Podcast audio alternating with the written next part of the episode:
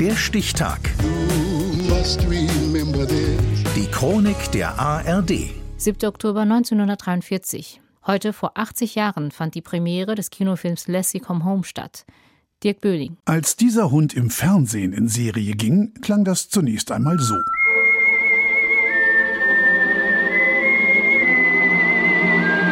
Und später so.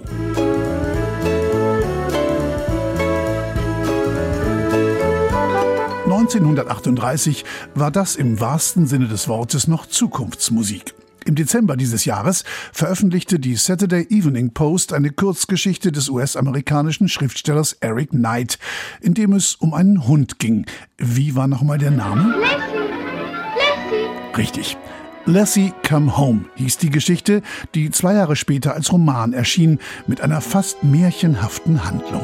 Wer von uns wird je erfahren, was im Herzen eines Hundes vorgeht. Die Collie-Dame Lassie ist die beste Freundin des kleinen Joe. Jeden Morgen holt die Hündin den Jungen von der Schule ab und trägt die Schulsachen nach Hause. Nun lauf zu.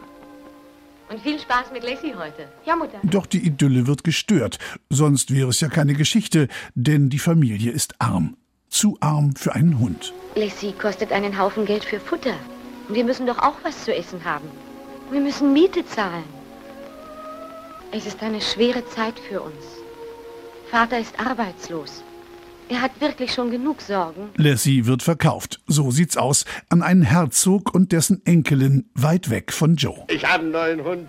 Der beste Collie, den ich je gesehen habe. So was Schönes hast du noch nie gesehen. Da guck.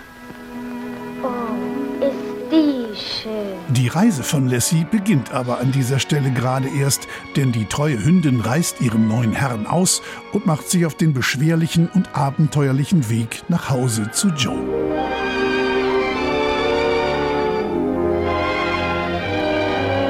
Eine herzerwärmende Geschichte. Ideal, um in den USA vom Weltkrieg abzulenken und ganz klar auch ein guter Kinostoff. So jedenfalls denken die Filmemacher bei MGM und sichern sich die Rechte. Darstellerinnen und Darsteller sind schnell gefunden, nur die Hauptrolle ist etwas schwieriger zu besetzen.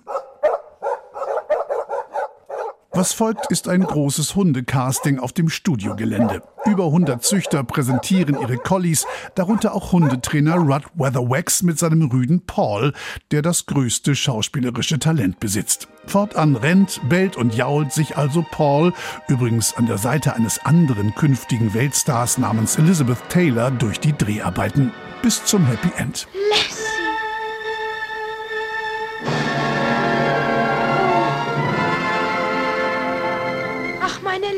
Lassie ist wieder da.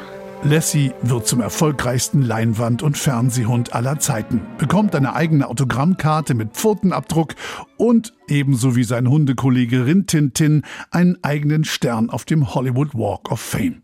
Bis heute gibt es 21 Verfilmungen und sechs Fernsehserien rund um Lassie und sogar eine Tierversicherung, die genauso heißt. Das Licht der Welt erblickte die schöne Collie-Dame, die in Wahrheit ein Collie-Herr war, am 7. Oktober 1943. Das war heute vor 80 Jahren. Ja, ja, schon gut. Der Stichtag. Die Chronik von ARD und Deutschlandfunk Kultur. Produziert von Radio Bremen.